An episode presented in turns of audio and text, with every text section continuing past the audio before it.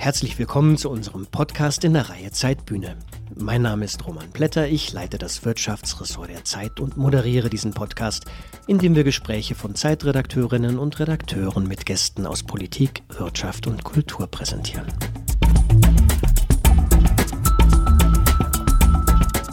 Heute hören Sie ein Gespräch mit der simbabwischen Bestsellerautorin Tsitsi Dangeremga, das meine Kollegin Andrea Böhm aus dem Politikressort am 8. März 2023 in der Goethe-Universität in Frankfurt am Main mit ihr geführt hat. Anlass des Gesprächs war die deutsche Veröffentlichung ihres Buches Schwarz und Frau Gedanken zur postkolonialen Gesellschaft. Dangaremga gilt als eine der wichtigsten Stimmen des afrikanischen Kontinents und setzt sich für Freiheitsrechte in ihrer Heimat ein. 2020 wurde sie verhaftet, weil sie sich einer regierungskritischen Demonstration angeschlossen hatte. In dem Prozess, der 2022 folgte, warfen ihr die Richter Gewalt, Friedensbruch und Bigotterie vor. Das Gericht verurteilte sie zu einer Bewährungsstrafe, nachdem sie über 30 Mal vor Gericht hatte erscheinen müssen. Im Gespräch mit Andrea Böhm geht es unter anderem um ihre Familiengeschichte, um die Bedeutung von Hautfarben sowie um den Wandel des Patriarchats in afrikanischen Gesellschaften. Und die Autorin teilt ihre Sicht auf die bevorstehenden Wahlen in ihrer Heimat Simbabwe. Die Schauspielerin Sarah Grunert liest zudem Passagen aus der deutschen Übersetzung des Buches vor. Aber hören Sie selbst.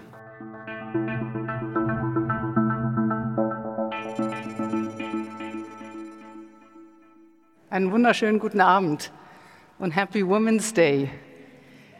Äh, ich begrüße Sie.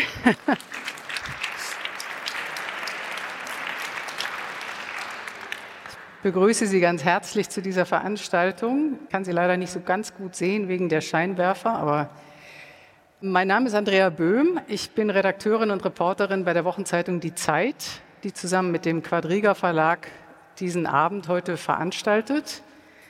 Es geht um ein Buch und um eine ganz besondere Autorin und ich freue mich wahnsinnig, dass sie heute hier ist, nämlich Tsitsi Dangaremga. Bevor ich sie kurz vorstelle, sage ich noch ein bisschen was zum Ablauf. Ähm, wir haben das geplant als eine Mischung aus Gespräch und Lesung. Das wird freundlicherweise die Schauspielerin Sarah Grunert vom Schauspiel Frankfurt hier übernehmen, die nachher auf die Bühne kommt. Es gibt ganz, ganz sicherlich eine Menge zu besprechen. Wer Cici Dangarembas Bücher gelesen hat und wer dieses Buch kennt, weiß, dass es enorm viel Diskussionsstoff enthält. Und wir wollen Ihnen im letzten Teil dieser, dieser Veranstaltung auch die Gelegenheit geben, selbst Fragen zu stellen. Dazu werden Sie dann zwei Kolleginnen hier im Raum sehen, die Mikros haben. Und ich bitte Sie einfach nur darauf zu warten, dass Sie das Mikro in die Hand nehmen, bevor Sie loslegen. Es gibt auch für die Leute, die ich auch herzlich begrüße, die uns jetzt am Livestream verfolgen, die Möglichkeit, sich online über slido.com hier mit Fragen an dieser Diskussion zu beteiligen. Ein paar Worte zu Tsitsi Dangaremga. Ich glaube, ich muss Ihnen nicht sagen, dass sie eine herausragende Schriftstellerin ist und ich will jetzt gar nicht die ganzen Preise aufzählen, die sie erhalten hat. Ich nenne nur zwei. Weil wir hier in Frankfurt sind, werden sich viele von Ihnen noch daran erinnern, dass sie 2021 den Friedenspreis des deutschen Buchhandels erhalten hat und im selben Jahr einen anderen sehr wichtigen Preis, nämlich den Penn International Award for Freedom of Expression, der schon darauf hindeutet, dass wir es hier auch mit einer politisch sehr aktiven und mutigen Schriftstellerin zu tun haben. Sie wissen wahrscheinlich auch, dass das erste Buch ihrer Tambuzai-Trilogie, im Englischen war der Titel Nervous Condition, im Deutschen heißt er Aufbrechen, 2018 von der BBC zu den 100 wichtigsten Büchern gezählt wurde, die die Welt geprägt haben. Und das klingt alles nach einer unglaublichen Erfolgsgeschichte. Das hat auch alles so diesen Effekt, dass man gerade in einem weißen Publikum denkt, seht her, es wird doch alles diverser. Ein weißes Publikum liest jetzt auch afrikanische Autoren und Autorinnen. Und das ist auch alles so. Aber diese Phänomene, diese Diversifizierung des Kulturbetriebes, wir sehen das bei den Oscarverleihungen, wir sehen das in der Filmindustrie, wir sehen das in der Schriftstellerei, hat natürlich auch diesen Entlastungseffekt, wie ich gerade gesagt habe. So, jetzt, es wird doch alles. Und da sind Sie bei Zizi Dangaremba an der falschen Frau. Damit lässt sie sie nicht davon kommen. Schon gar nicht in diesem Buch, um das es heute auch geht, Schwarz und Frau, Gedanken zur postkolonialen Gesellschaft. Das ist ein sehr biografisches Buch auch. Es wird eingeleitet mit einem ebenso nüchternen wie wuchtigen Satz. Und Tsitsi Dangaremka ist eine Meisterin der ersten Sätze. Das finden Journalistinnen und Journalisten natürlich immer sehr beeindruckend, weil uns immer gesagt wird, sie gewinnen oder verlieren ihre Leserschaft mit dem ersten Satz. Und dieser erste Satz lautet, die erste Wunde von uns allen, die als schwarz klassifiziert werden, ist das Imperium. Tsitsi Dangarempa wurde 1959 mitten in dieses Imperium geboren, das damals noch Rhodesien hieß und heute Simbabwe heißt.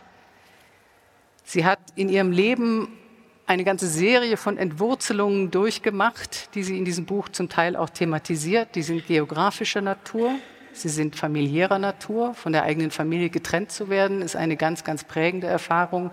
Sie sind sprachlicher Natur, die eigene Muttersprache zu verlernen und wieder erlernen zu müssen war ein prägendes Erlebnis. Und das Schreiben ist in ihrem Leben zu einer rettenden Kraft geworden. Was aber vielleicht nicht ganz so bekannt ist, Tsitsi Dangaremka ist auch eine unglaublich kreative und eifrige Filmemacherin und eine Dramaturgin. Sie hat zahlreiche Theaterstücke geschrieben, hat in den 1990er Jahren in Berlin Filmregie studiert, hat später in Harare, der Hauptstadt Zimbabwes, zusammen mit ihrem Mann Olaf Koschke mit dem sie auch drei Kinder großgezogen hat, eine Produktionsfirma aufgezogen, die es immer noch gibt, hat nach ihrer endgültigen Rückkehr nach Simbabwe das International Images Film Festival for Women initiiert. Die Liste ist nicht vollständig. Wir könnten hier den ganzen Abend darüber reden, was diese Frau schon alles gemacht hat. Und sie ist außerdem mutig. Ich denke, wenn Sie Ihren Lebenslauf und die aktuellen Nachrichten verfolgt haben, dann wissen Sie, dass sie mehrfach gegen Korruption und zunehmende Repression in Simbabwe demonstriert hat und dass sie zuletzt wegen Aufruf zur Gewalt zu einer sechsmonatigen Haftstrafe verurteilt wurde, die ausgesetzt worden ist.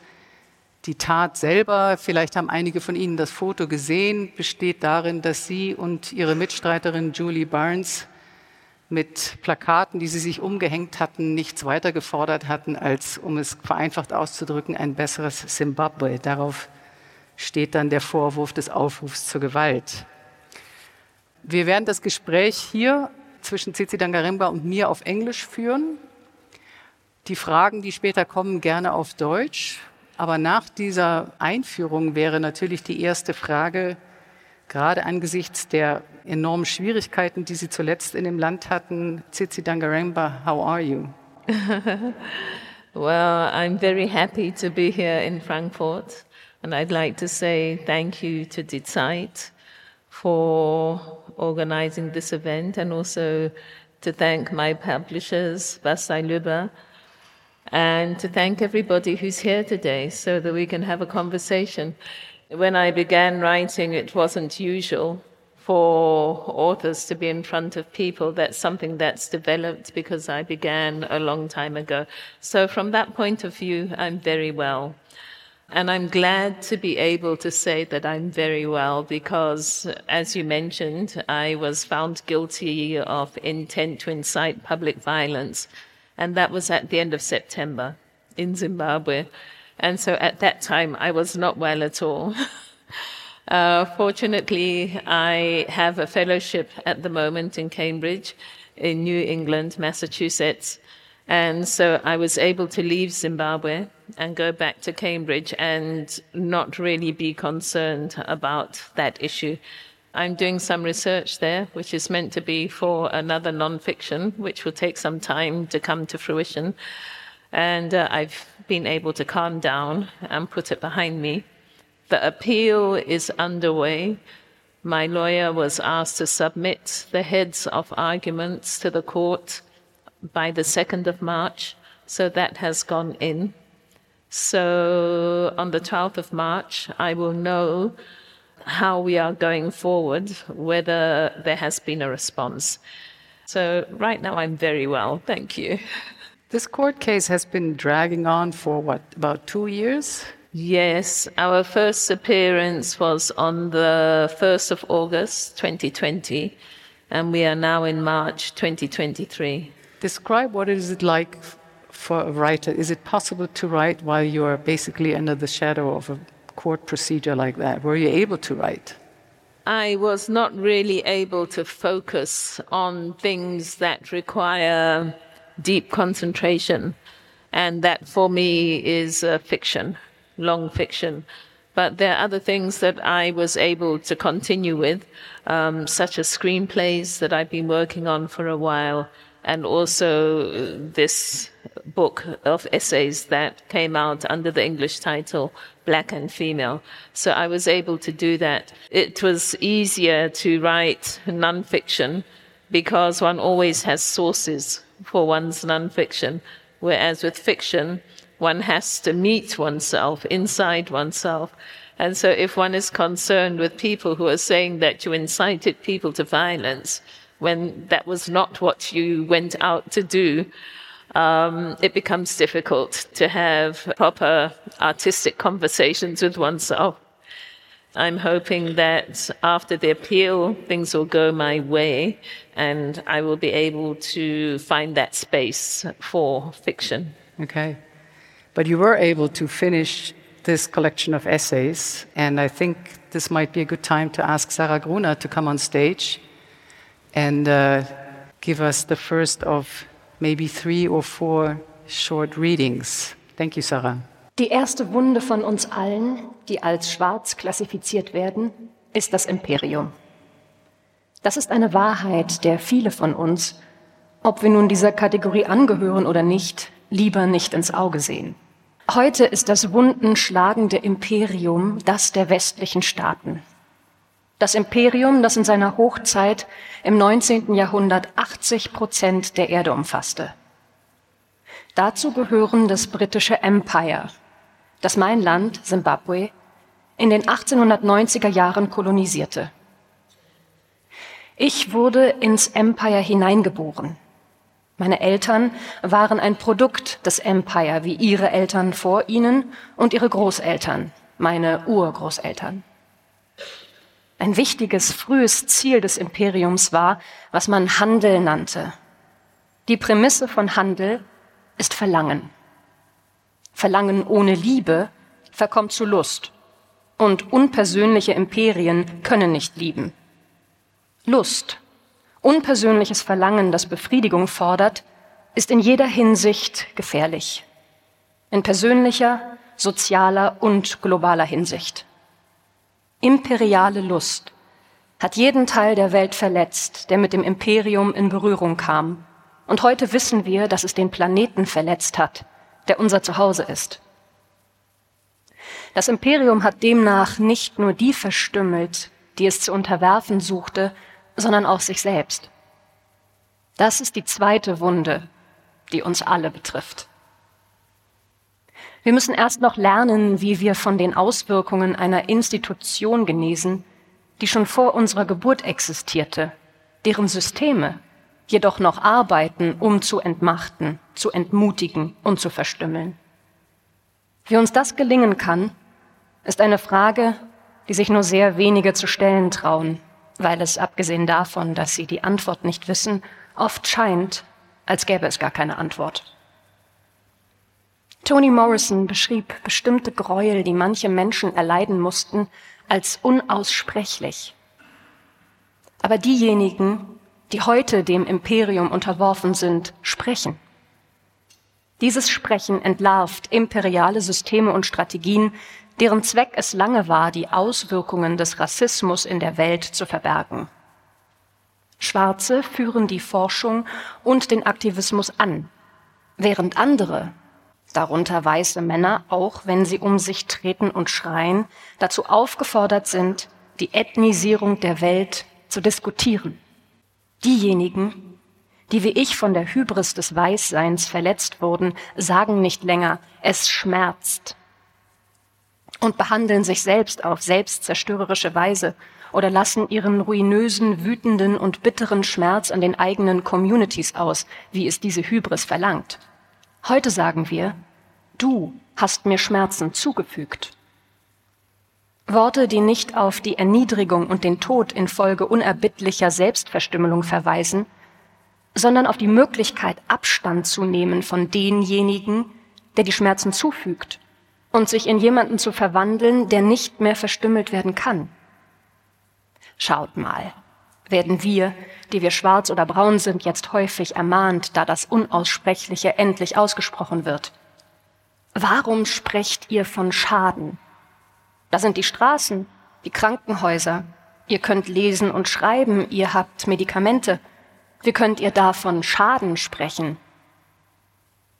Noch bevor eine schwarze oder braune Person in den akademischen Systemen imperialer Bildung assimiliert wurde, und noch bevor sich im Imperium Räume auftaten, in denen diese Fragen gestellt werden konnten, hatten wir die Antwort. Wir sagten, wir spüren es.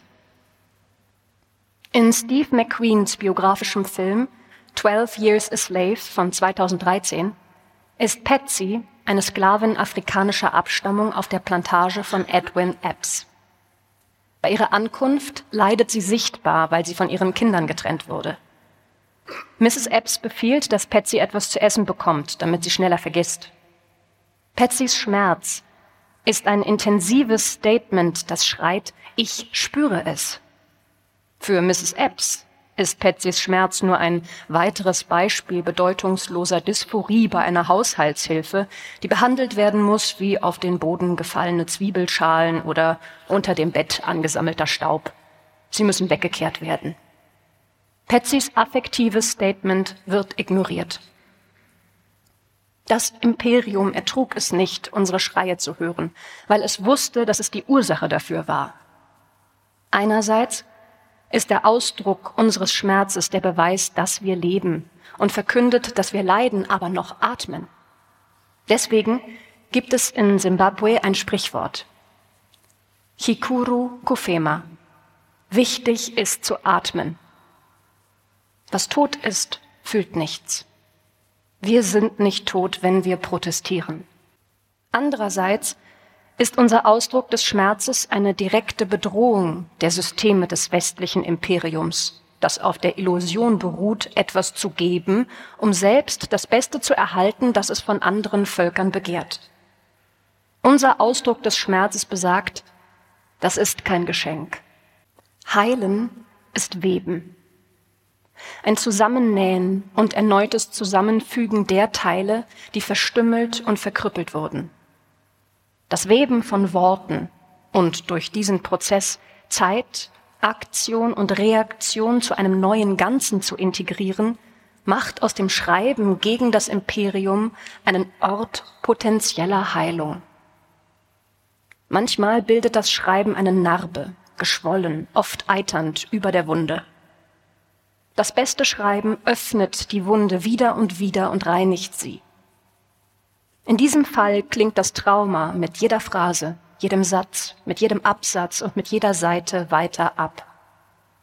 Die offene Wunde wird in etwas verwandelt, das in einem bestimmten Licht wie Haut aussieht, die nie verletzt wurde. Was geschehen ist, ist geschehen. Diese Art Verwandlung ist unsere beste Option. When I read the book, and I have to say I read it twice, and I like to take notes and copy certain sentences that make a big impression, and I found myself at some point basically copying half of the book. What struck me most is, and I think this has become very clear also through Sarah Grunert's reading, it is a very calm, almost gentle tone but it's absolutely relentless in its analysis. When I read about how you describe expressing the pain and the suffered by the wounds of the empire, that I found myself asking, yes, but and then there's also anger. There must be so much anger, which is, of course, something that severely frightens societies in the imperialist countries. Were you angry when you wrote this book? I'll answer that in a roundabout way. On Monday, I had dinner in Cologne with uh, Sabina and Valerie. And we spoke about Twitter because I am quite active on Twitter. And I told them about some of the conversations I have where people come at me and, and they're really angry and they say terrible things or these things that I think are terrible, but I engage with them And quite often we get to the point where we both like each other's last statement. So they said to me, Why do you do that? I told them I joined Twitter in 2012, and it was my project to increase my tolerance. and so I think it is proof of the efficacy of Twitter for increasing tolerance, if that is your aim, that I was able to write calmly about these things. The Cameroonian philosopher Achille Mbembe once said, basically phrasing what you wrote in a different way, that the plantation economy, slavery, the extractive model of capitalism, extracting resources, has been das Taufbecken unserer Moderne, the baptismal font of our modernity. Would you agree? Uh, that's really what I talk about in the book. I, I talk about, first of all, removing bodies, not seeing bodies as human, as people, but just as objects, tools, in fact, towards production in the Americas. So that was the first thing. Then it came to removing minerals from the ground or using the ground to produce products. And then it came to actual ownership of the ground so that they did not even have to pay because earlier they would pay for what they took away. Might not have been a fair exchange, it was just a couple of beads or something, but at least there was that. So then the ground was actually appropriated, so there was no need to pay anymore. Now we have got to the point where the symbolic production from Africa is also being drained away. That's not just the fault of empire, because I feel that the continent could do more to retain its cultural and creative people but they're also being drained away. So we've gone the whole gamut from the physical body to the symbolic world of the people of the continent. And that is how the northwestern quarter of the globe sustains itself. There's a German sociologist by the name of Stephan Lessenich who a couple of years ago wrote a book. The German title is Neben uns die Sintflut, next to us the deluge he develops this theory or analysis of externalization. Not only do Western or industrialized societies externalize the costs of creating their own wealth, they also externalize the knowledge about what they are causing in the world. And if I remember correctly, in a, in a TV discussion, I think he said it is almost impossible for collective society like the ones in Europe or in Northern America to actually grasp the dimension of the consequences of the way that we have created our wealth. So this kind of this process of ex externalization will go on. Would you say it will? I would like to read that book. It sounds very much like the kind of thinking that I have. And I think even things like climate change are not really causing a transformation of thinking because climate change is also out there. And to really understand that a certain ideology, a certain framing of the world as being constituted by economy has caused this climate change is not something that is easy to do. Uh, people who write are people who have made it their core business to think about things. But other people are dentists, they drive buses, they are cleaners, and so they, they don't have the time and um, the resources to just sit and think all day. which we people who write books frequently do. So I think it is going to be very difficult to, to bring that message back to the ordinary society. Before we go to the second reading part, let me play the role of the optimist uh, a little bit. For me, as a journalist who has been following these debates and discourses for quite some time, I think I am able to detect some quite significant changes about the way predominantly white societies in industrialized countries approach this whole set of problems or crises. And it may have started with a debate about looted art. Which has set off a quite interesting discussion with very practical consequences uh, in uh, European and American museums, uh, in uh, ways of finding restitution, in ways of researching how was this art robbed, what is the, the connection with colonial empires and with colonial looting. And uh, it seems to me that we are inching closer to when we realize that most of what we see in museums, well, a lot of what we see in our museums, has been stolen, that we can't stop there. We will have to ask, well, what else have we stolen? So that this is a train that cannot be stopped. yes, well, I hope you're right, Andrea. Um, I see the return of artifacts as a gesture. It is one that does not cost much um, in terms of actually implementing, and it is one that does not cost much in terms of the, the base for the wealth. So it could be just a gesture. What I think could come out of that is because there is so much talk about it that the society begins to think about these things more. But one is giving back this artifact after 100, 200 years or whatever. Things have been broken. There was a chain that was meant to be continuous in those 200 years associated with this artifact for these people. And that has been broken and they will never recover it. Because they had spiritual meanings also. Yes, uh, uh, um, a symbolic meaning. It's like the cathedral here it has symbolic meaning. If somebody just took it up and took it away for 200 years and said, Oh, Germany, here's your cathedral back, it would not have the same effect as if that cathedral had been used in the way it was meant to be used by the German people for those two centuries.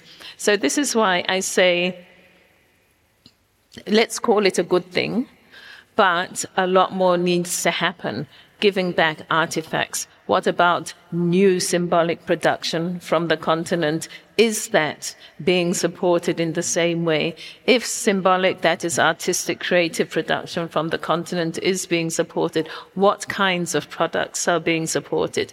They really products that bring forth a new way of looking at the issues or are they self-defensive in that they just conjure up again images of white saviorhood, etc.? The way being born into the empire has affected your very own life is part of this book, and I would like to ask Sarah Grunert to read the second part.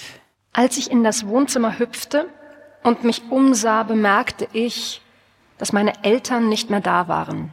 Meinem Bruder und mir wurde gesagt, dass unsere Eltern gegangen seien und wir hier in der Obhut der bleichen Leute bleiben würden. Ich erinnere mich nicht an die Worte, die sie gebrauchten. Ob mein Bruder oder ich oder wir beide weinten oder nicht, und wenn ja, wie lange und wie wir getröstet wurden. Ich erinnere mich jedoch an das, was ich fühlte, und es war folgendes. Ich war ganz gewesen, als ich das Empfangszimmer verließ eine Guillotine fiel auf mich herab, als ich das Wohnzimmer betrat und trennte viele Teile von mir ab, die eigentlich gemeinsam wachsen sollten, doch in diesem Augenblick auseinanderstrebten. Ich erinnere mich nicht an viel mit Blick auf die Tage und Monate danach. Und das ist eine normale Reaktion, nachdem man guillotiniert wurde. Die Schlafenszeit war am schlimmsten. Dunkelheit senkte sich herab und etwas in mir streckte sich in die lichtlose Unendlichkeit. Was immer ich dort fand, ich zog es an mich. Ich glaubte, dass die Vollständigkeit, die mir zusammen mit meinen Eltern abhanden gekommen war, sich dort an diesem unvorstellbaren Ort verbarg. Ich wollte diese Vollständigkeit an mich ziehen, um mich zu vergewissern, dass nicht alles verloren war, dass alles noch da war und ich in die endlose Leere, so schrecklich sie auch war, greifen und mir zurückholen konnte, was ich verloren hatte. Als ich vor Angst so betäubt dalag, dass ich nicht einmal mehr zu zittern vermochte, waren dieses Greifen und Zusammenfügen der Anfang meines schreibenden Lebens. Ich fand eine furchterregende, aber erfreuliche Ruhe in dieser Ausradierung. Mir wurde zu essen gegeben, Ich aß, ohne etwas zu schmecken. Ich wurde nach oben getragen und ins Bett gelegt. Ich lag da und hatte Angst vor den Dingen, nach denen ich dennoch langte. Die Dinge begannen nach mir zu greifen. Und sie waren nicht, worauf ich gehofft hatte. Meine Eltern oder zumindest die Sicherheit, für die meine Eltern standen. Ich muss geweint haben. Ich weiß, dass ich nicht schlief, weil bald jemand jeden Abend neben meinem Bett saß und stundenlang meine Hand hielt, bis sich endlich meine Augen für ein paar Stunden schlossen. Ich begann als schwieriges Kind zu gelten. Meiner Ansicht nach wurde mir das Schwierigsein aufgezwungen, so dass ich mich permanent in einem Zustand der Angst und Angespanntheit befand, den ich noch verstärkte durch meinen Versuch, ihn niederzuringen, damit ich nicht erstickte. Dass ich mich ständig angefochten fühlte, machte die Leute nervös. Ich flüchtete mich früh in die widersprüchliche Dynamik des Schreibens. Das alles geschah auf der vornehmlich präverbalen Stufe eines Kleinkinds. Ich sagte nie, nicht einmal zu mir selbst, ich habe Angst. Ich wusste nicht einmal, dass ich Angst hatte, sondern spürte nur den Fluss der Energie.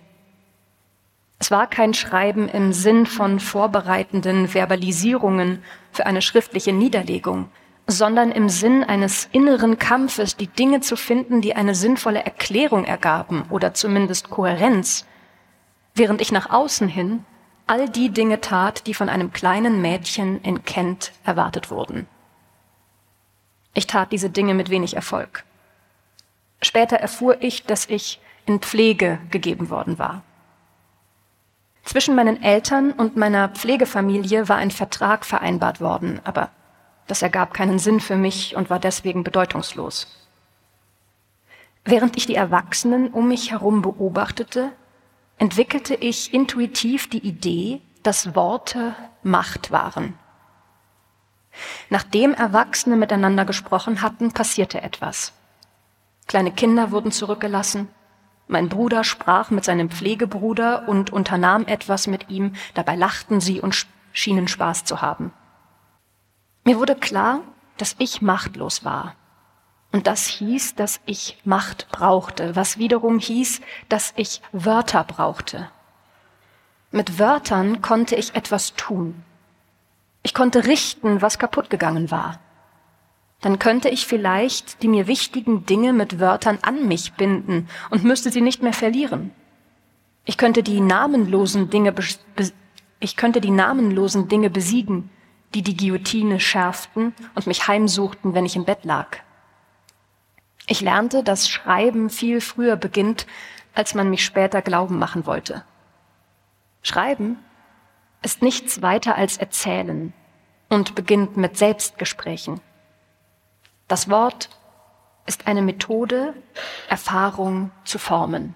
I think we have to provide a little bit of context to what actually happened your parents moved to Great Britain to go and study, and they left you with a foster family. What was the political and historical context of that happening? The political context of that happening was that a certain group of African people who were judged to be intelligent enough, but maybe not too intelligent, were encouraged to study so that they could go back and be useful to the imperial society that had been set up. So the areas that people were encouraged to study was like teaching, the medical professions, things like that, service professions. I grew up not even knowing that you could be an engineer or a lawyer. These are things that happened later. And in fact, my father told me at one point that we didn't know. We were not told about uh, the, the variety of study and potential work that was in the world. And, and so, really, it was a perpetuation of the colonial project. This had begun in the 1950s, mainly with students from West Africa. And at that time, the, the British uh, colonial officer's policy was only to have single men go. So women were not allowed to go. Then they saw that these single men were having relationships with British women. Guess what happened? Yeah, they changed the policy. They also noticed that when these men went back home, the single men, they didn't fit in with their old families anymore.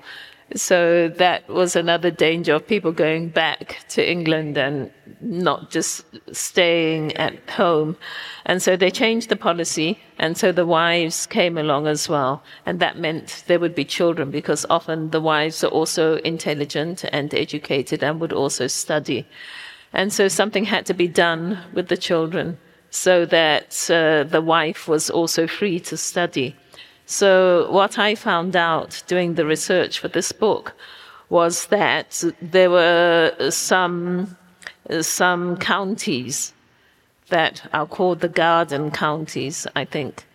And this was an area that was quite impoverished, lower class, working class, and these were the families to which the children who were to go back to become the bourgeoisie of the new colony were sent to be fostered. One would have one scholarship, often from some British institute. So part of that scholarship would go back to paying a British family to look after your children. So it was a nice little economy that was evolved. To what extent do you think, or do you know, your parents were aware of this system? It is difficult to know what a system is when you're in the middle of it. And this was at the beginning of it in the 1960s, so it had not been subjected to analysis. So they would not have been able to read any of this, any of the figures of the numbers of children. I think I have some figures in the book. For them, they looked at it from their own cultural point of view. And of course, we have the extended family in most of Africa. And so for them, it was just, oh, we'll find somebody who is like an aunt or a grandmother or an uncle and send the children to that person. And that's how they looked at it. I know this because I asked my mother. I said to her, so what were you thinking when you did this? And she said, well, it looked normal to us. So I think that is where the cross cultural dimension did not really work well for people to interrogate what was happening and what would happen to these children who are raised in a particular way. You write in your book that up to a certain age you were not aware of the fact yeah of, of the meaning of skin color. When when did this first occur to you and how? It's difficult to actually say and i like the way that you phrase it. You said you were not aware of the meaning so, of course, I was aware of skin color, but I did not know that skin color signified something. I remember, for example, um, when I went to school, again in Dover in Kent, one of those counties, the teacher was not very nice to me, and I never knew why. And I, I was the only black girl in the class, and so I guess she found it natural to single me out. So there were several incidents of that nature. And because I did not understand about skin color, I thought it was me personally.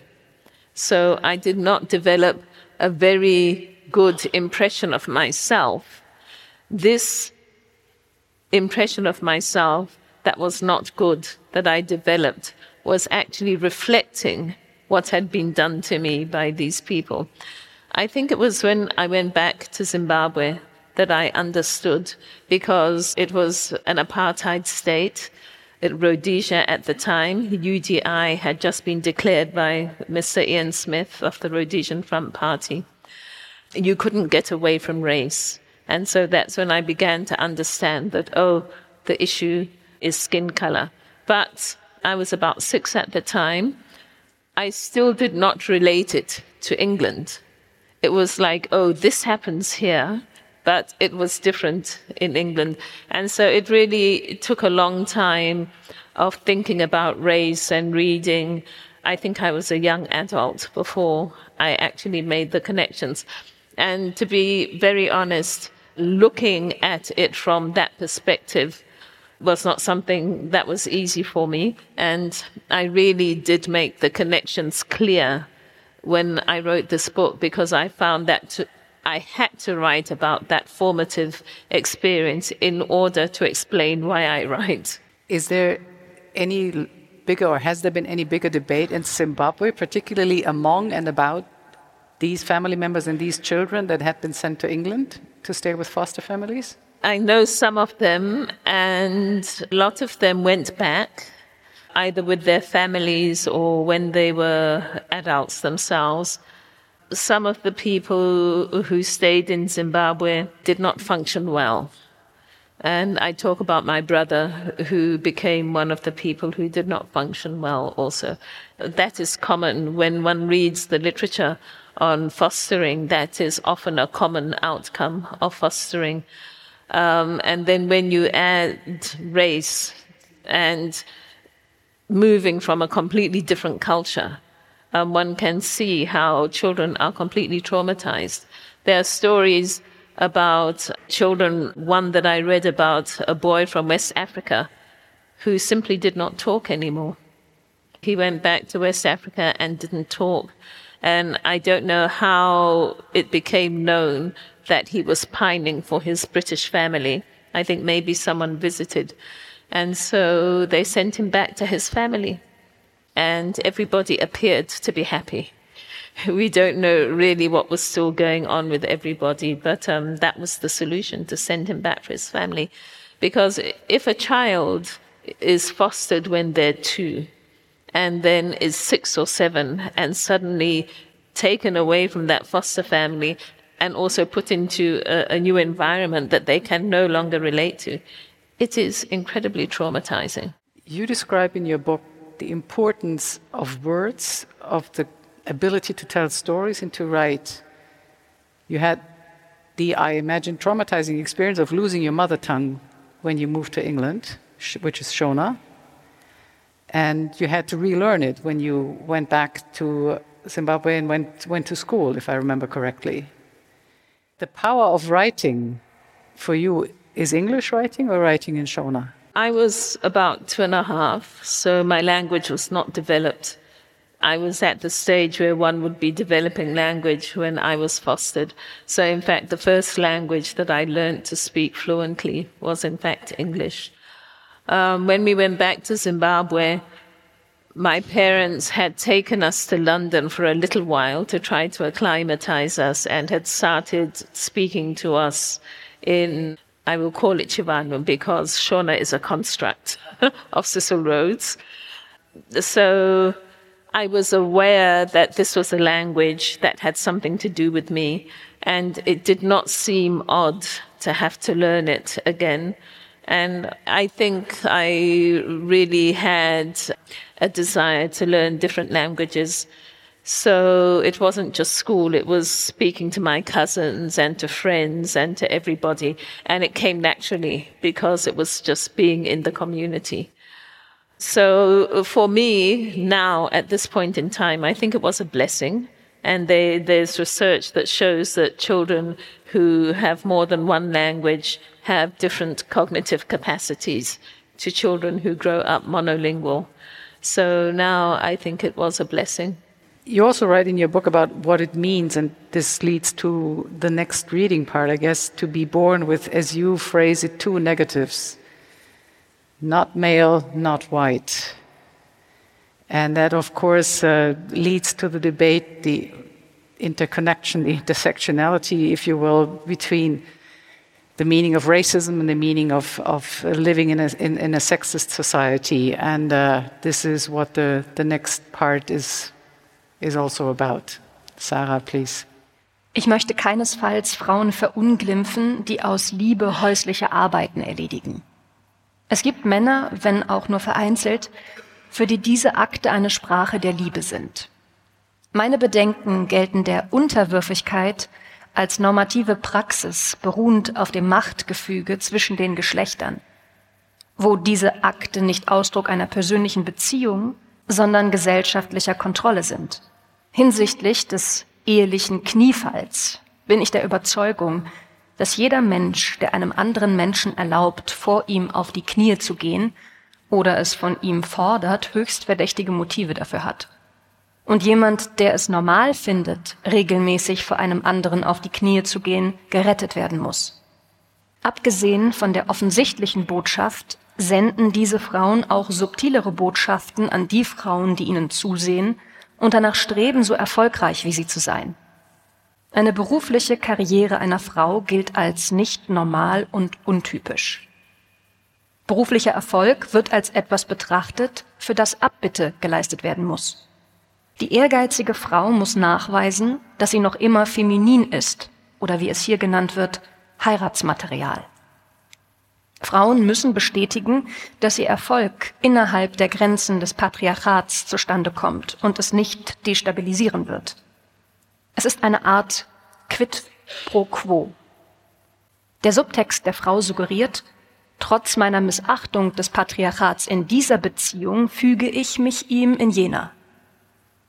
Dieses Mundtotmachen der Ambitionen einer Frau geht Hand in Hand mit dem Ausschluss afrikanischer Feministinnen vom Arbeitsmarkt und damit von Lebensunterhalt und Erfolg. Es ist eine weitreichende gesellschaftliche Taktik. Arbeit ist kreativ. Arbeit produziert. Arbeit, die nicht für den produziert, der sie leistet, ist keine Arbeit. Es ist Sklaverei.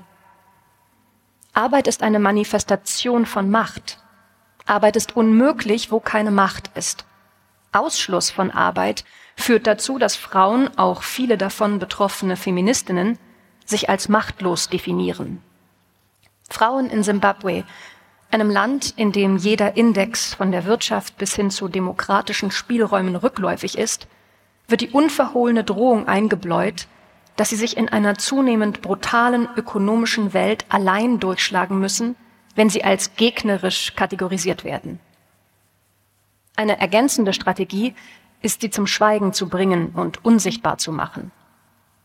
In den konservativen simbabwischen und anderen afrikanischen Gesellschaften werden erfolgreiche Frauen, die in ihrem privaten und öffentlichen Leben nicht von frauenfeindlichen Normen eingeschränkt sind, von patriarchalen Medien zum Schweigen gebracht.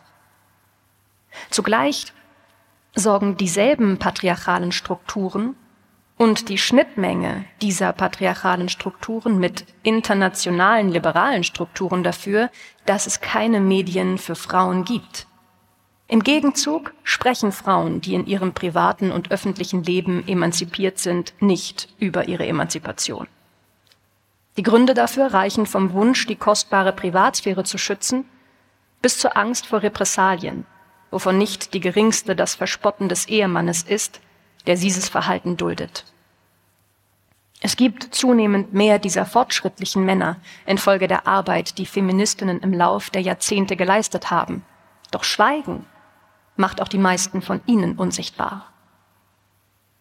Die Angst vor Vergeltungsmaßnahmen führt zudem dazu, dass diese Frauen sich vom Feminismus distanzieren und damit die Wahrnehmung des Feminismus als bösartigen Kult und Feministinnen als verabscheuungswürdige Bande bekräftigen.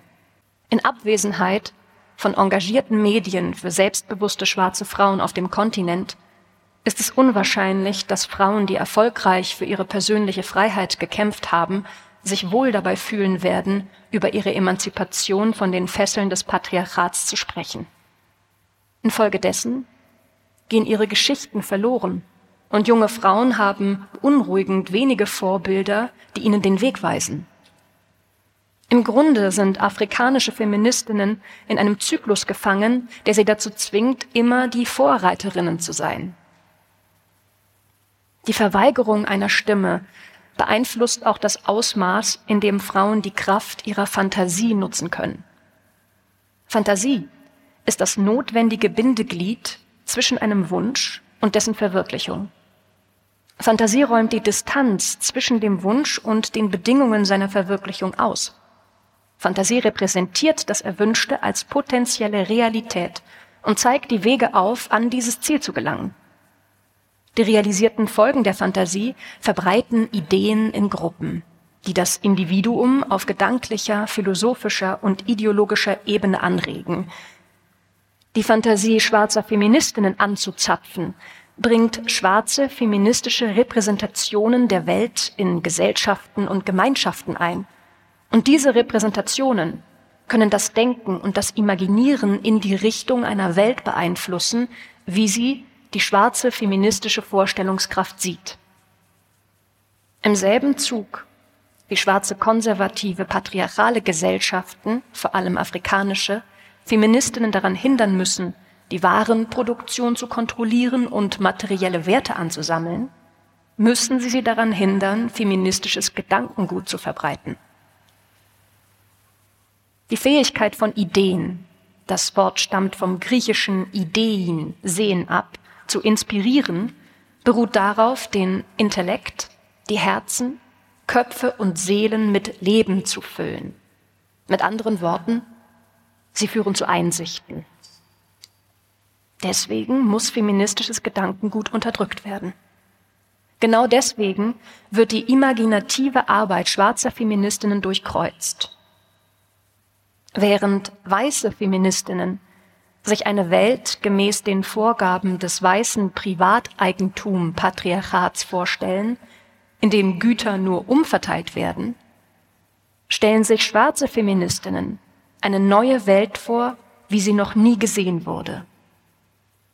Wie Rani Edolodge stellen wir uns eine Welt vor, die alle ökonomisch, sozial und kulturell marginalisierten Menschen befreien will.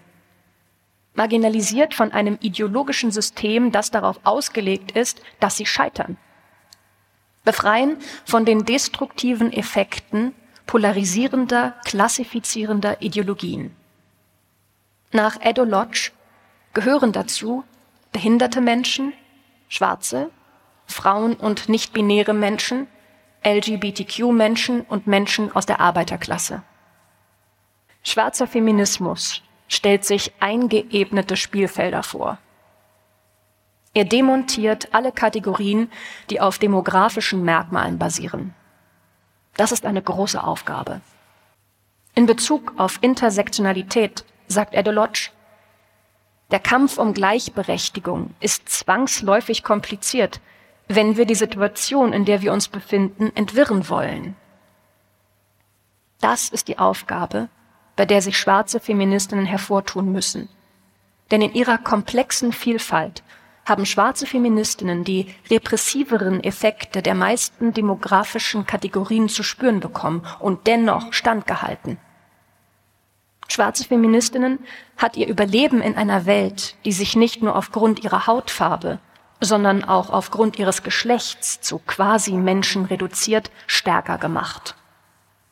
Schwarze Feministinnen sind die Gruppe, die sich eine Bewegung für eine neue, gleichere Gesellschaft vorstellen und ihr Kraft geben kann.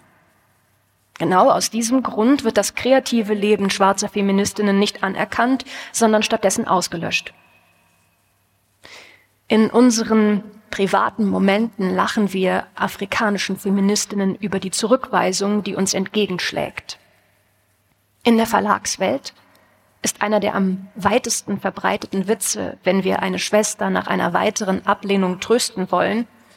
Ich weiß, ich weiß. Sie haben gesagt, dass Sie schon eine haben. Das heißt, dass es bereits eine schwarze Autorin in Ihrem Katalog gibt. Und wir lachen schallend.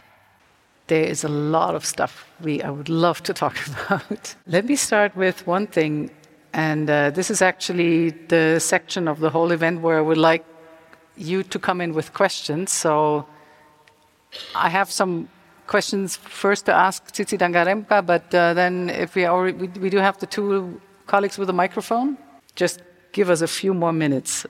As a journalist, who often covers African countries, I have become accustomed, and maybe I'm also contributing to an image of African women as the eternal victims, victimized mostly by African men. If you read UN studies about how different kinds of crises, conflicts affect African women in particular, about sexual violence, etc., then actually this stereotype has been perpetuated uh, again and again and again. In your book, you make a very interesting remark about the history or the different histories of patriarchal structures of patriarchal societies. You say about patriarchy in pre colonial African societies that it is a traditional patriarchy based on family relations. What do you mean? I mean that the patriarchy was not based on ownership, it was based on relationship. Those are two different things. And this is why people who have read my novels will perhaps remember a character who is Tambudzai's aunt, Tambudzai being the protagonist. She is Tambudzai's paternal aunt. So she is the sister of Tambudzai's father. And this woman is seen as part of the patriarchy because the relationship is from the patriarchal family. And so she has a lot of power in the family, even amongst her brothers. She commands respect. That was then taken away when it became an issue of who has material wealth. Because, of course, the men were generally the warriors, and so they were the people who would be pressed into co enslaving other people and so they were the ones who would then amass the wealth. So the coming of the capitalist system is what changed that patriarchy that was based on kinship. So, for example, this figure, this aunt, this tete, would be married in another family where she would not have that power because she is not from the patriarchy of that family, but she had power in her own family as part of the patriarchy. So it is also a system of shifting identities. Uh, or multiple identities. Yes, very definitely. The ways in which these identities were given different levels of power was shown in the way that what we would call cousins do not have the same level some of them are raised a generation, so they become uncles. And some of them go down a generation, so they become children. It was all based on kinship and how we interact with each other, not on how much we are able to amass for ourselves. The part that Sarah Grunert just read mentions the vision for an equal society that includes people with so called handicaps, people of all skin types, so to speak, of all sexual orientations and of all convictions. If we go into the different human rights debates in African societies, not, it's not a new phenomenon, but for several years, particularly, and I mean, you, you probably know this yourself much better than everybody else here in the room, you're often confronted with uh, the criticism and with the hostility claiming that feminism, LGBTQ rights are a Western import, are un African. How do you respond to that? That is a difficult question to answer in a straight manner. I think the whole idea of rights is not something that was present in the society in the way it is now. And it wasn't even uh, prevalent in European society until after the Second World War. That's when the whole discourse around rights uh, began to blossom. and so we had other philosophies which were not based on rights, but were based on personhood, on recognizing the personhood of an individual. And so there were things that you could not do to a person. And if you did these things to a person, it made you less of a person. This is the system of Ubuntu that I think many people have heard about. And so the ideas that underlie rights were enshrined in some of these philosophies that were practiced.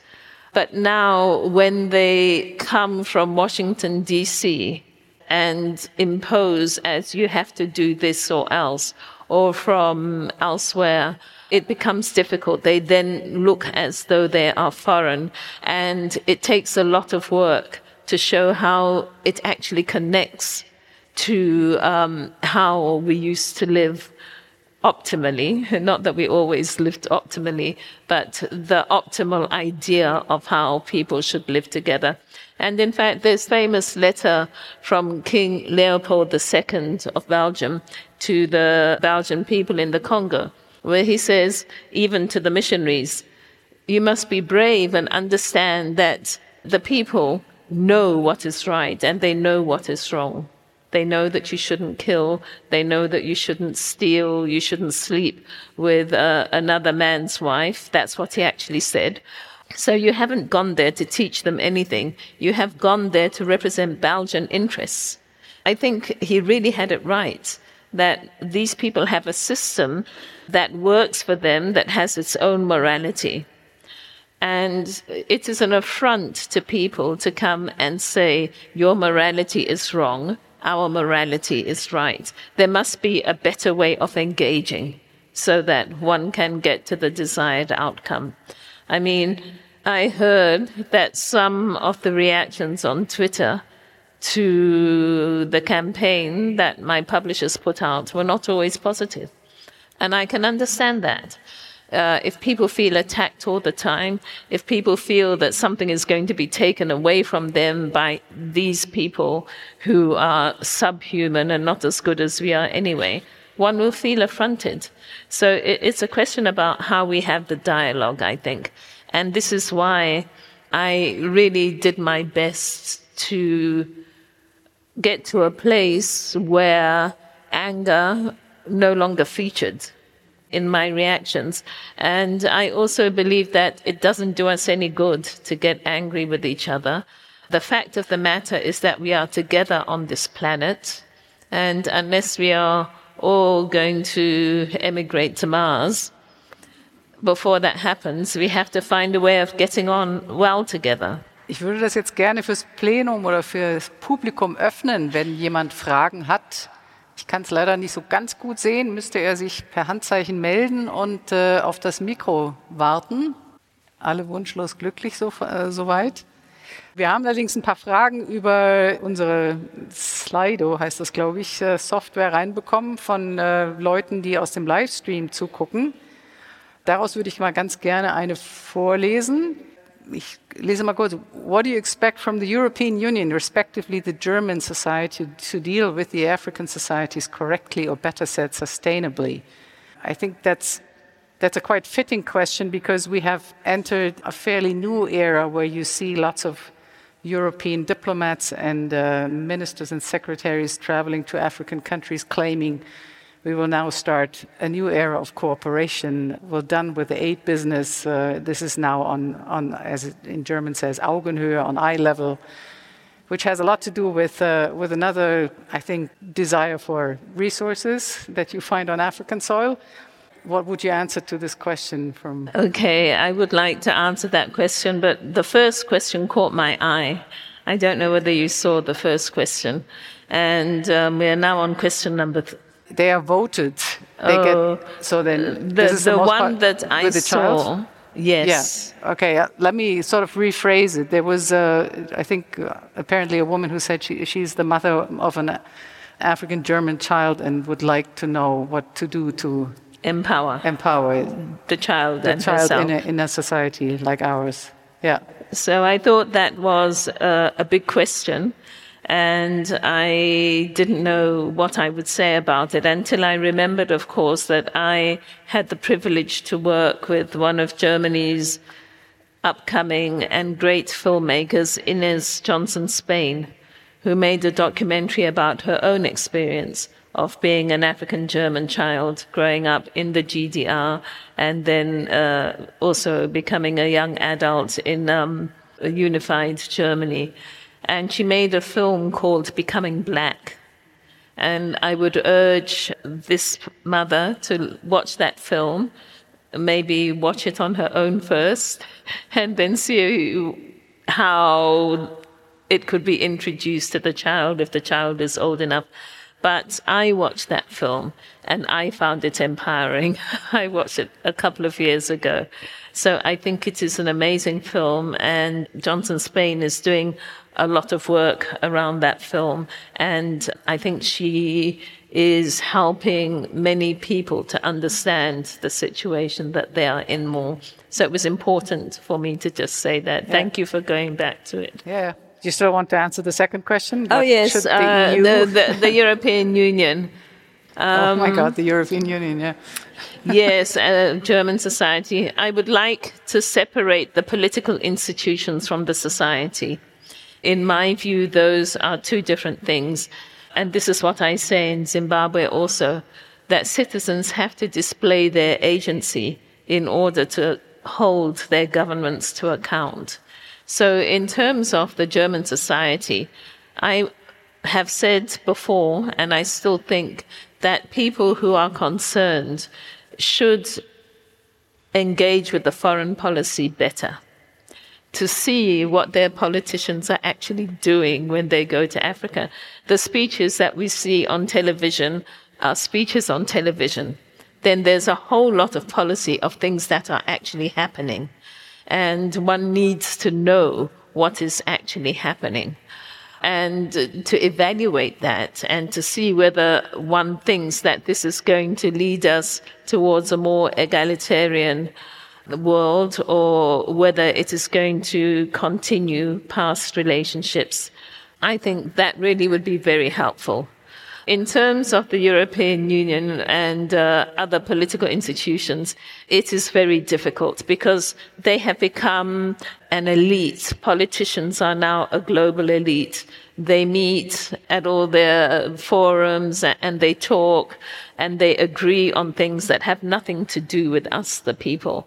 And so I think it is very important for us to know exactly what these politicians are doing and what they agree on when they meet in these places.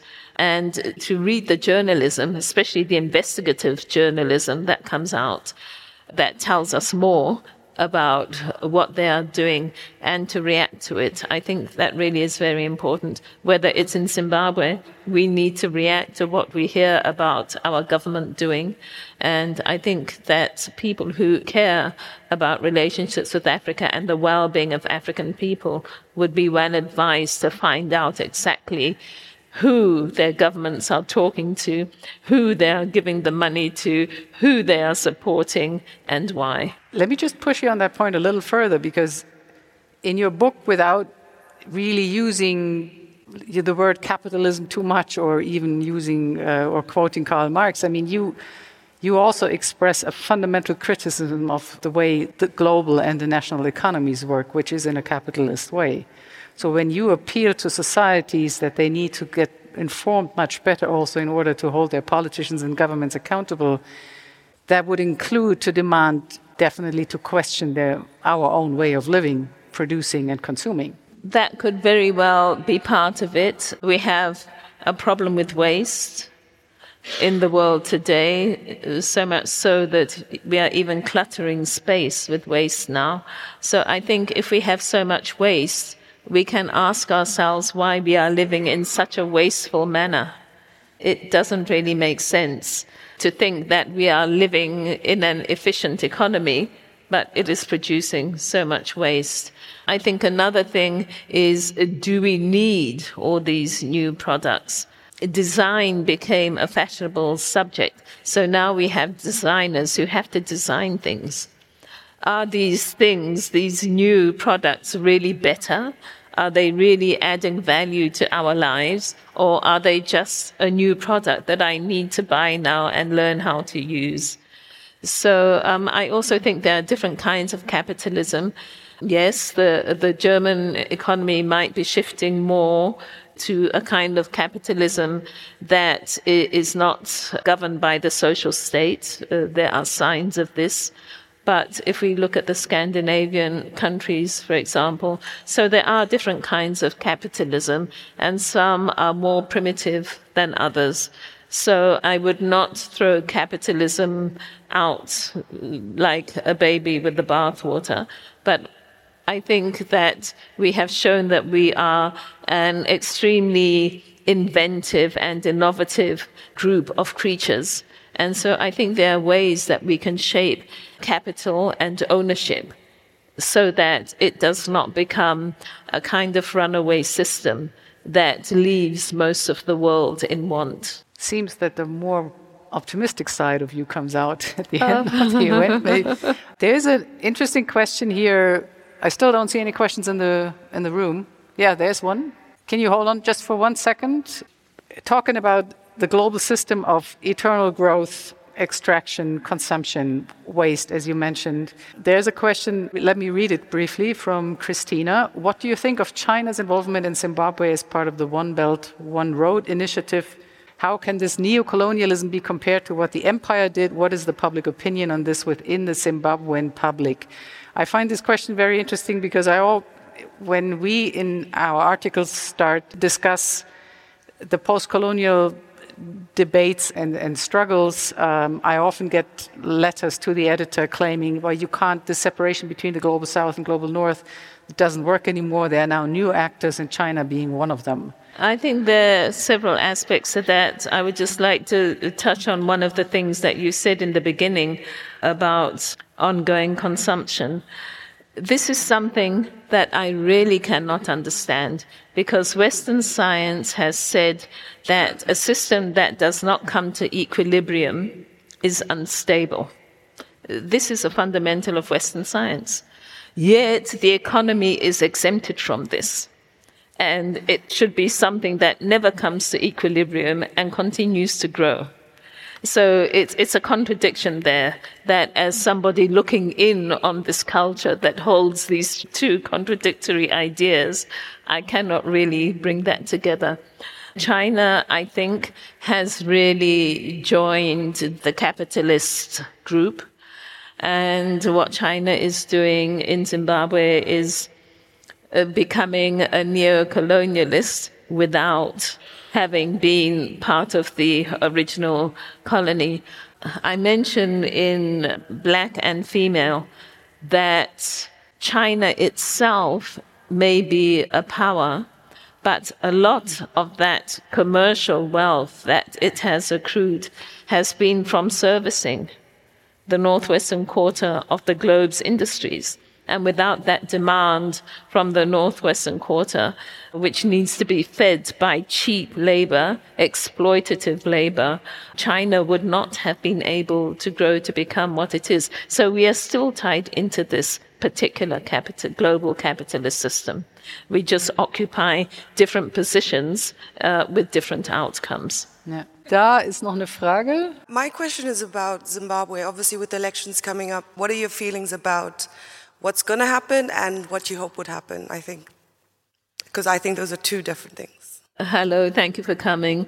Yes, I think that what's going to happen is what has always happened. That we know that there has been intimidation of voters already, so that will probably continue at some level. Uh, we know that the Zimbabwe Electoral Commission is behaving in unconstitutional ways. For example, it is refusing to release the voters' roll to all the parties. So they will probably continue to refuse to release the voters' roll. However, because of technology, there is a group of people who are able to uh, find things out. I think they were actually able to get some information from um, certain websites. And there have been exercises where they have asked people to go to their polling stations and send the coordinates so that they can map the boundaries of the polling stations and get approximate ideas of the constituencies. And so they're able to compare that with information that they get from other sources. And from the information that they put onto social media there is wholesale rigging going on um, all sorts of rigging uh, people who were long dead who are on the voters roll people with the same name people who are said to occupy buildings that are not even homes where people don't even live. These are all things that this group has said on social media it would seem that there is some truth to it. I cannot vouch for how true it is, but it would be unusual if a group of people dedicated themselves to finding out information for two whole years and everything they said was a lie. Common sense would say that there must be some truth in what they're doing. I think many people who are studying the history of Zimbabwe and its elections and how ZANU PF has remained in power will are coming increasingly to the conclusion that there has never been a free and fair election in the country. And so that trend will probably continue. SADC will clap its hands and the African Union will clap its hands and the northwest of the world will have dinner and laugh at us. I often imagine this the politicians who come and say all these things when they are together on their own having dinner, talking about Africa, how they must laugh. I know I would if I were one of them. China, I think, is probably concerned that people who are China friendly get more power. So we have heard this, that it is another scramble for Africa. And I really think that that is where we are. What would I like to happen? Well, I would like some change. It's true that the opposition parties that we have are not the strongest, but some change would, I think, allow things to shift and hopefully in a positive way. But I do not think that this will happen. Uh, people from ZANU PF have said they will never reform themselves out of power, and they have said that ZANU PF will rule forever. So I think that's an indication of their intention. ZANU PF being the ruling party, just in case not everybody is absolutely familiar with the, the situation in Zimbabwe. Ich sehe hier keine weiteren Fragen. Ja? First of all, I wanted to say thank you for your writing, which is of a clarity and a depth that I think few can equal. It's kind of a comment and question about your the way you see empire as a guillotine and the way that you have related this to your experience in Britain. And it put me in mind of Philip Pullman's Dark Materials with the way that the the severing of the soul and the child, I suppose. And I, but I wondered about the development of your idea, how you came up with this idea of the guillotine, because it is so powerful, this image. Yeah, I wondered how you had developed that. Oh, uh, thank you for your kind comment. My writing is centered on my experience. And I have permission from Toni Morrison to do that because she said that she put herself at the center and wrote from there. And so I thought, oh, that's a, a, a good method, and I adopted it. And so, um, really, I was just writing about how it felt. And then when, when I look at what has happened, how people are severed from language, how people are severed from the customary way they have of doing things, how people are severed from their own land, it, it is uh, a process of being cut off that goes from the individual to the group, to the community, to the nation, to the sub-region. And so it seemed to me to be an apt metaphor. Magadisisi. Tupo Magadio. Um, I was wondering um, with the question about language. Um, I think in Zimbabwe at the moment, what I see is this trend among perhaps the, shall we say, the middle class, that they are losing a little bit, I think, the, the language, the culture, and favoring more speaking English and more sort of Western culture what do you think could be done, or what, what would you recommend that we do to preserve the culture of Zimbabwe, especially, as I mentioned, the sort of middle class, where it is deemed that if you speak English, that is a lot better than speaking your own local language, whatever that may be? Yes, uh, that is a huge question. There are policies in place governing language, but my impression is that they are not implemented.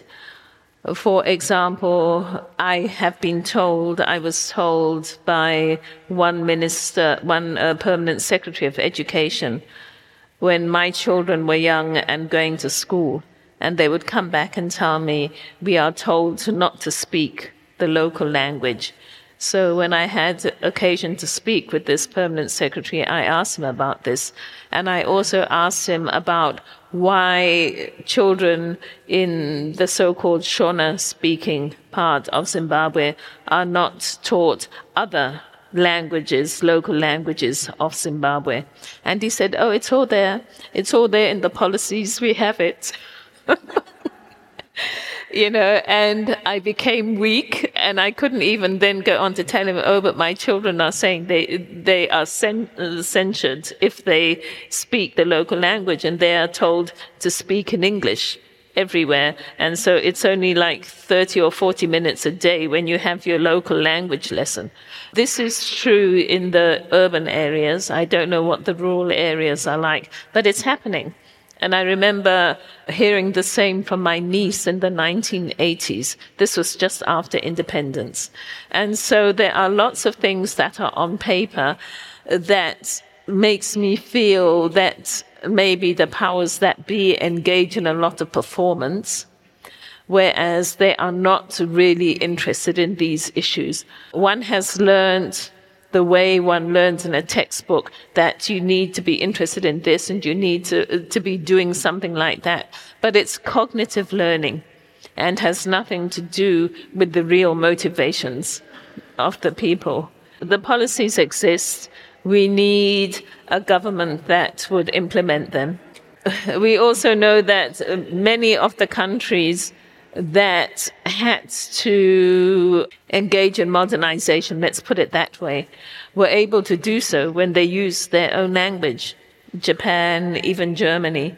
And, you know, sometimes I have sat down and I have taken scientific words and I have thought about uh, how would we translate that? Would it be translatable?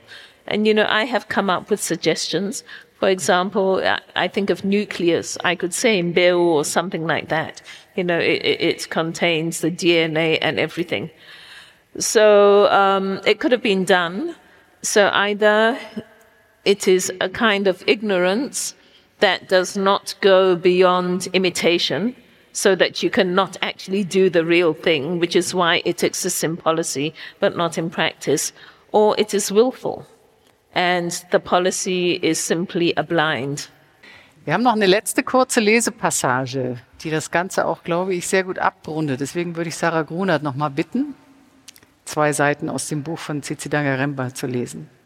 Wir befinden uns in einem Augenblick, indem wir uns entscheiden müssen, welches Wissen wir benutzen wollen, um unsere Zukunft zu planen und mit welcher Logik wir die Herausforderungen unserer Zeit wie Klimawandel, Nachhaltigkeit, Migration und Ungleichheit bewältigen wollen. Die Erde und ihre Systeme sind nicht beliebig beeinflussbar.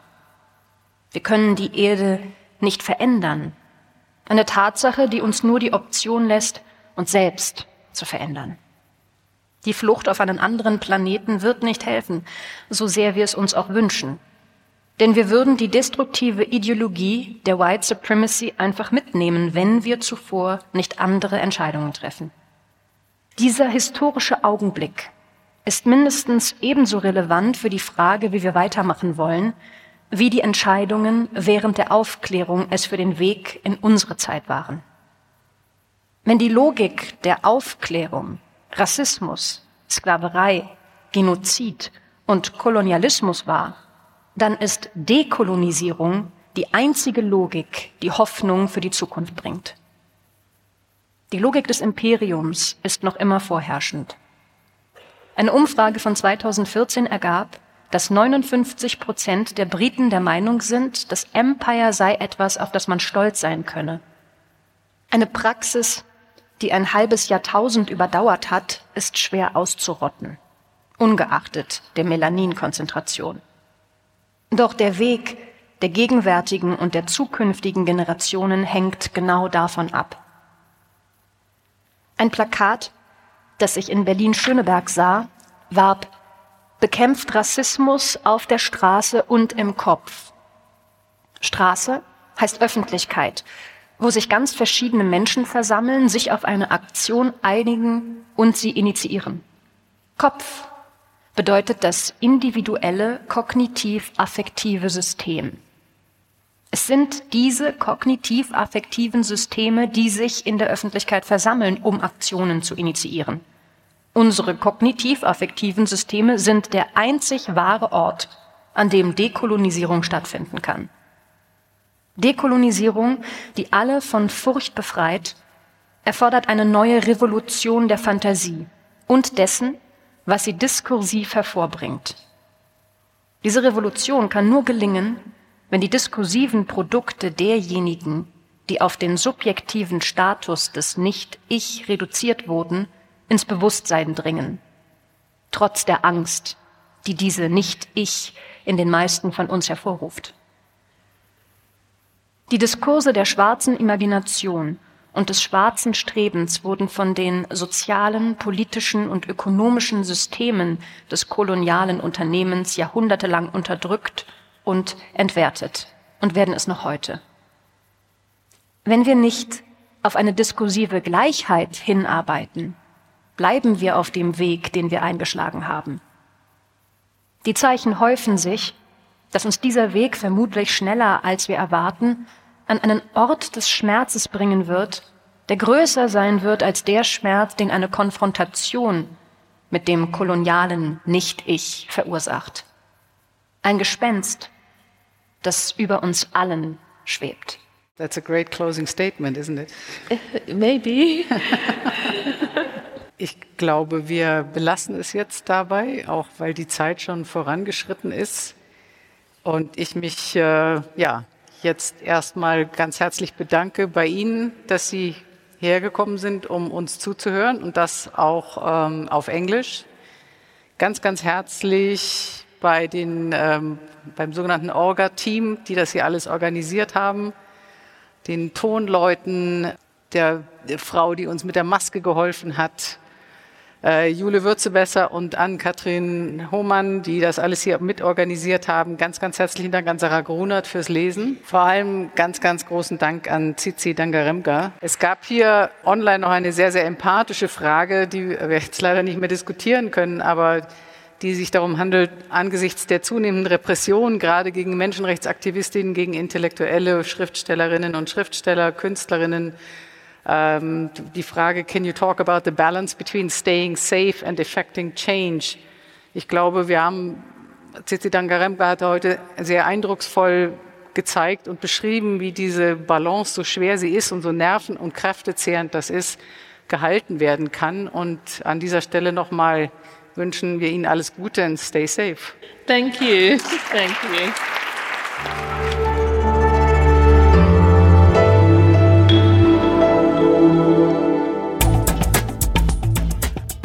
Das war die simbabwische Bestsellerautorin Tsitsi Dangaremga im Gespräch mit meiner Kollegin Andrea Böhm. Weitere Gespräche wie die meiner Kollegin Mariam Lau und mir mit Politikerinnen und Politikern sowie Gespräche von anderen Zeitredakteurinnen und Redakteuren finden Sie unter www.zeit.de/zeitbühne. Mein Name ist Roman Blätter, ich leite das Wirtschaftsressort der Zeit und ich freue mich auf das nächste Mal mit Ihnen und Zeitbühne. Danke fürs Zuhören und Bleiben Sie uns gewogen.